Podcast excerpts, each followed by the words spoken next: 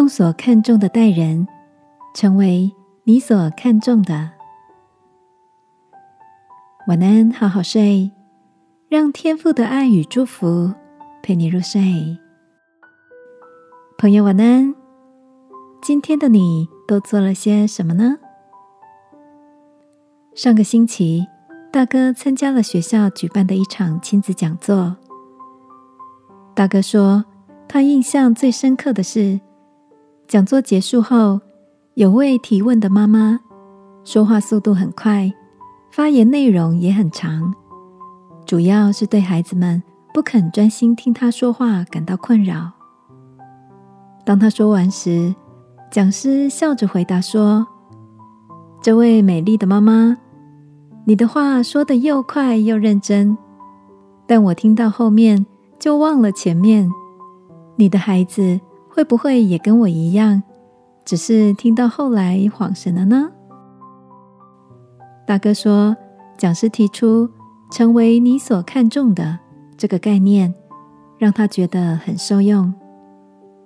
但这个简单的道理，身为大人的我们却常常忘记。希望孩子少用三 C，自己却总不自觉的划手机。希望孩子听我们说话。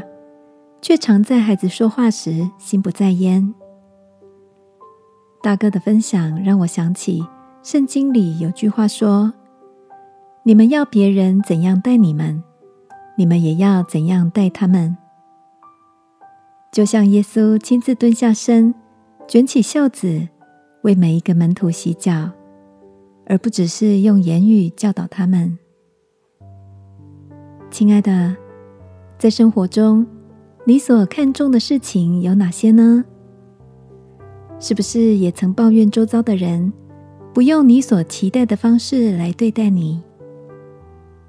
今晚，让我们来到天父面前，求他赐下能力与谦卑，使我们都能倚靠他，努力拥有我们所看重的生命特质，好吗？亲爱的天父。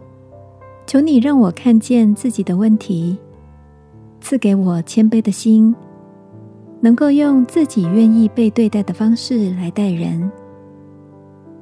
祷告，奉耶稣基督的名，阿门。晚安，好好睡。祝福你，成为你所看重的。耶稣爱你，我也爱你。